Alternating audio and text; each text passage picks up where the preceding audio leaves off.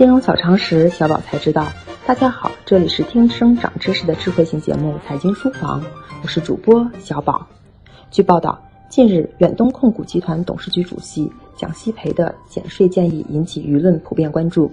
蒋希培建议成为近期财经界最火的金融热词。今天，我们就带大家一同来了解它的相关内容。蒋希培，远东控股集团有限公司党委书记、董事局主席。高级经济师，中共十六大代表。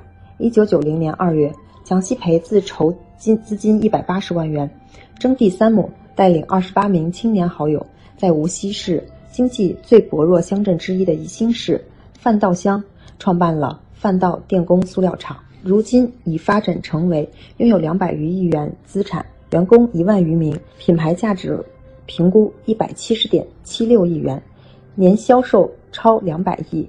以电线电缆、医药、房地产、生化和投资为核心业务的大型民营股份制企业集团，在全国近百个大中城市设有两百余家营销机构，电线电缆产销已连续十六年位居全国第一。作为苏南模式的代表企业家，自上世纪九十年代创立时，一直被认为是民营企业家的代表之一。而他所带领的公司也是电线电缆领域的。民营巨头蒋希培认为，当前经济金融市场最大的问题是信心问题，最大的成本是制度成本，政府必须下决心降低企业的税费负担。他同时给出了包括企业所得税、个人所得税在内的一系列建议。他的方案很具体，主要包括：一、降低增值税率，将目前的三档增值税百分之十六、百分之十和百分之六改为两档百分之十和百分之五。小规模企业即营收在五百万元及以下的免征增值税，营收在五百万到两千万元的减半征收增值税。二、将利息纳入增值增值税抵扣，按照现行营改增政策规定，企业从银行等金融机构获得的贷款、融资产生的利息等融资费用相关的进税税不能抵扣。若将融资费用也纳入抵扣链条，将切实降低企业的融资成本。三、降低企业所得税。目前，中国企业所得税法定税率为百分之二十五，高新技术企业为百分之十五。在全球减税浪潮背景下，建议将企业所得税法定税率降至百分之二十，高新技术业降至百分之十四。建议取消所有经济合同印花税。五、减轻个人所得赋税，进一步提高个人所得税起征点，由目前三千五百元每月至少提至七千元每月。降低个人所得税最高边际税率，提高最低边际税率，减少税档。六、降低社保费率，建议养老保险、医疗保险和公积金企业承担比例分别降至为百分之十五、百分之五和百分之五。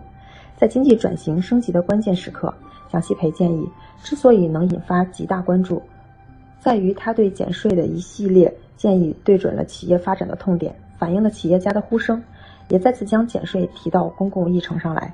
近年来，减税一直是国务院常务会议的焦点议题，也是财政改革的关键抓手。从营改增以来，减税利好不断释放。七月十三日、二十三日分别召开的国务院常务会议均提及积极财政政策。积极财政政策的主要着力点是加大减税降费力度。此前有媒体梳理，自今年三月二十八日以来。召开的十五次国务院常务会议均涉及减税降费问题。应该说，无论是官方还是市场，继续减税、加大力度减税已经形成了共识。而接下来需要解决的是如何把减税落到实处，让减税红利更好的给市场经济方方面面的主体松绑。当然，蒋希培建议也引发了一些争议。有观点认为，在经济下行区间，从财政角度和宏观调控角度，减税很难像基建投资那样起到立竿见影的效果。但是，这并不是说就没有了更多的商榷余地和解决方案。